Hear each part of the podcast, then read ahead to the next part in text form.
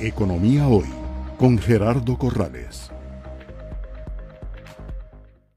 Don Gerardo, a ver, aquí hay algo que eh, algunos de los actores que están involucrados en este tema han criticado y es el fondo del texto del proyecto que presenta el gobierno, al decir que es un texto que digamos es laxo o incluso se podría decir insuficiente desde el punto de vista del razonamiento de lo que lleva al gobierno a considerar la venta del conglomerado financiero. Porque, por ejemplo, algunos de los cuestionamientos es a quién se le va a poner, digamos, la, la, autorización de venta o cómo se va a lograr conformar esa comisión de venta una vez que eventualmente se autorice, por ejemplo, el tema de la venta. Esto funciona eventualmente siempre así, digamos, y, lo pregunto porque pues, estaríamos frente a una situación inusitada dentro, de la, dentro del paradigma de, de, de intercambio de entidades financieras.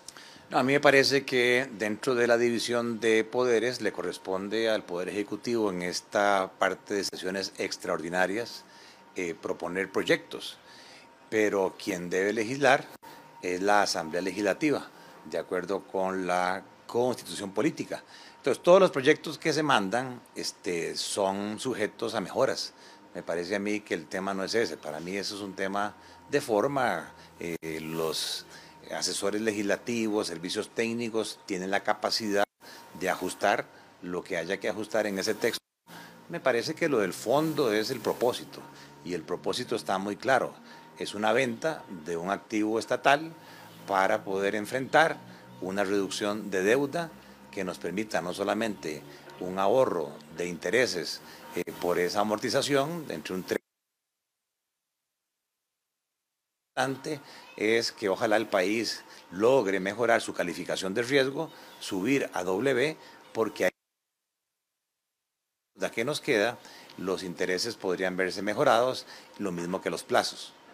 Ahora, eh, creo que usted, habíamos conversado alguna vez el tema de los parafiscales, por ejemplo, que ahorita son de, del 30% aproximadamente, digamos, aparte de obviamente lo que se cancela en renta, que quedaría, digamos, en caso de venderse un 5% de parafiscales y un 25% se perderían. Entre ellas, por ejemplo, lo, los críticos hablan del tema del IBM, que se desfinanciaría, digamos, los fondos del IBM, obligando a la caja a tener que ir a a extraer esos recursos incluso de, los, de, de, las acciones del banco que no sean adquiridas por el conglomerado financiero que adquiera todo el, el resto de las operaciones.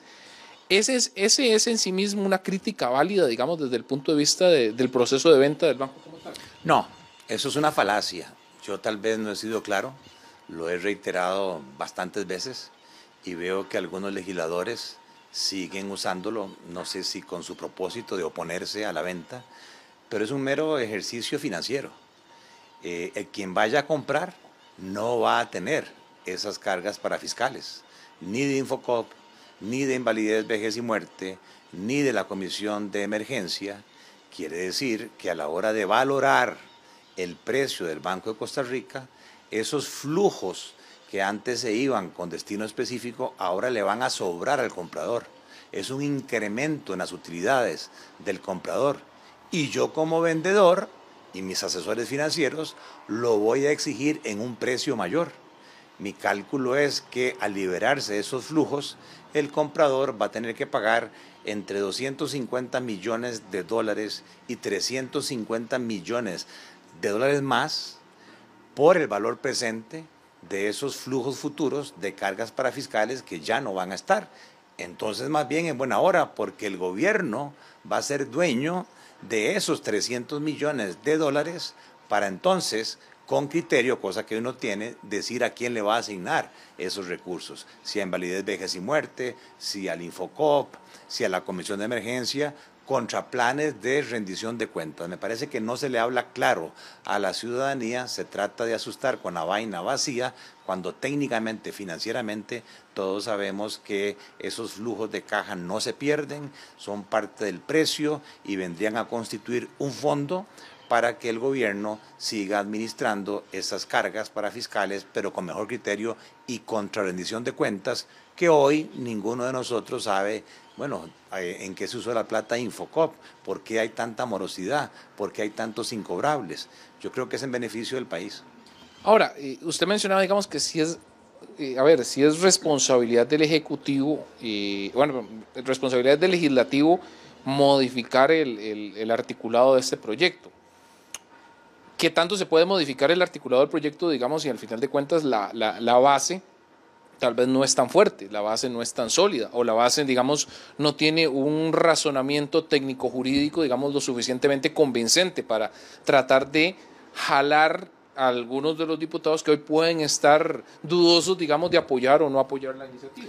No, en eso la constitución política y el reglamento legislativo le da las facultades a los diputados para que vía mociones puedan ellos enmendar modificar o incluso ha sucedido que hay mociones de textos sustitutivos donde se cambia integralmente el texto. Me parece a mí que eso es un nuevo pretexto. Yo creo que como costarricenses llegó el momento ya de que como país, con independencia de los colores políticos, analicemos la situación del desbalance fiscal. Ve ahora las congojas, que si hay o no hay plata para aguinaldos, que si hay o no hay plata para el salario escolar, que las tasas de interés van a ser más altas, que la inflación, que el tipo de cambio, que el costo de los servicios públicos. ¿Por qué?